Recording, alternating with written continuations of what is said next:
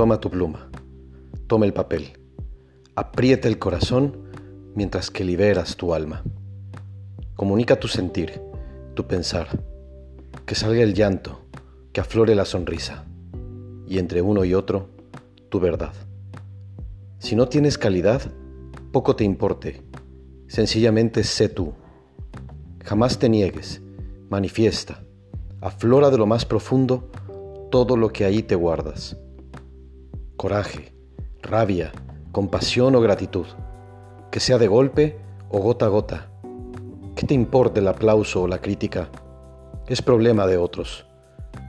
Tu tarea es salir de ti, es sosegarte, vivir en paz con tu conciencia, con tu alma. Adelante y no te arredres. Si has de ser Pablo, vive como Pablo, muere como Pablo, pero que sea en paz.